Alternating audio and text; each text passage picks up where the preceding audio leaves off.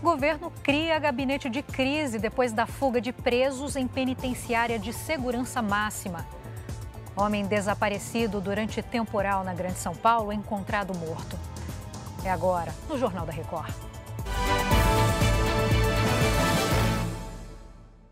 Oferecimento Bradesco. Caia na folia, mas não caia na cilada.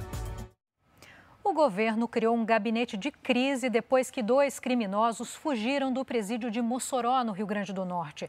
Essas foram as primeiras fugas registradas em uma penitenciária de segurança máxima aqui no Brasil.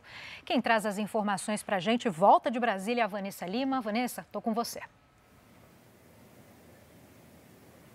Olá, Giovana. Os agentes vão atuar nessas próximas 72 horas no trabalho de recaptura dos detentos que são integrantes do Comando Vermelho, uma das principais facções criminosas do país. Os dois fugitivos foram transferidos do Acre em setembro do ano passado. Eles cumprem penas por assalto, homicídio, latrocínio, organização criminosa e tráfico de drogas. A maioria dos crimes foi praticada na fronteira entre o Brasil e a Bolívia. A dupla fugiu do mesmo presídio onde o traficante Fernandinho Fernandinho Beira-Mar cumpre pena. Os presos teriam identificado uma falha no sistema e, assim, conseguiram sair das celas. Eles entraram em uma área de encanamento com um vão, onde passam tubos e canos, de acordo com o portal R7. A Polícia Federal foi acionada para ajudar no trabalho de recaptura e também investigação de possíveis envolvidos. Agentes de segurança pública do Rio Grande do Norte também vão atuar nas buscas.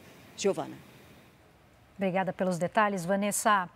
Como você acompanha aqui na nossa programação, o temporal que caiu em São Paulo e na região metropolitana na noite passada causou ao menos uma morte. O Guilherme Mendes acompanha esse caso e conta pra gente. Boa tarde, Guilherme. Olá, Giovana, boa tarde. Chuva muito forte causou estragos em várias regiões aqui da Grande São Paulo. Aqui mesmo, na Zona Oeste, as equipes de manutenção e limpeza trabalham bastante. Isso porque o muro do cemitério do Araçá foi derrubado pela força da água. Em Suzano, na Grande São Paulo, o corpo de um homem que estava desaparecido foi encontrado agora há pouco. Ele e a mulher estavam em um carro durante a madrugada, no momento em que foram arrastados pela água e caíram em um córrego. Durante a manhã, os bombeiros localizaram o veículo. A mulher segue desaparecida. Em Itapevi, também na Grande São Paulo, um córrego transbordou e várias ruas ficaram alagadas. A chuva perdeu força, mas continua em várias regiões aqui da capital. Por isso é importante ter atenção redobrada, Giovana. Com certeza, obrigada por trazer esse alerta, Guilherme.